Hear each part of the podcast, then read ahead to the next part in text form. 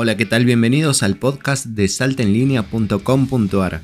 Mi nombre es Ibarra Nachuri y estas son las noticias que marcaron tendencia este martes 3 de agosto del 2022. Readjudicaron la obra de la ruta 934 entre Rosario de la Frontera y Metán.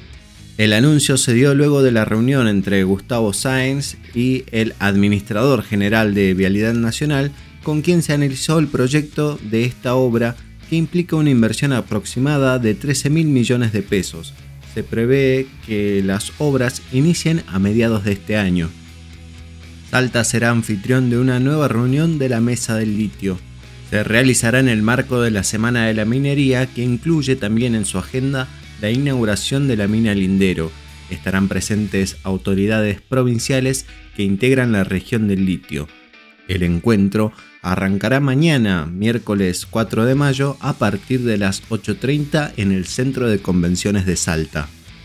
Distintos movimientos sociales realizaron un abrazo simbólico en apoyo a las carmelitas.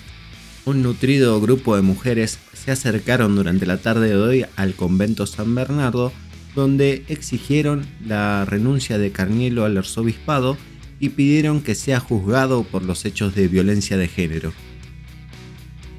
Alberto Fernández dijo que nadie es dueño del gobierno, que el gobierno es del pueblo. El presidente participó del acto del Gabinete Federal del Programa de Capitales Alternas que se realizó en la provincia de La Pampa. Además, allí aseguró que si el crecimiento no alcanza a todos, no es desarrollo. Aseguran que las metas del acuerdo con el FMI se sobrecumplieron en el primer trimestre. A días de la primera revisión, la Facultad de Ciencias Económicas de la UBA elaboró un informe con el propósito de monitorear el nivel de cumplimiento según las metas establecidas. Dicho informe arrojó como resultado un sobrecumplimiento de las metas en promedio de un 77% más que el escenario base de compromisos asumidos. Estas fueron las noticias que marcaron tendencia este martes 3 de mayo del 2022.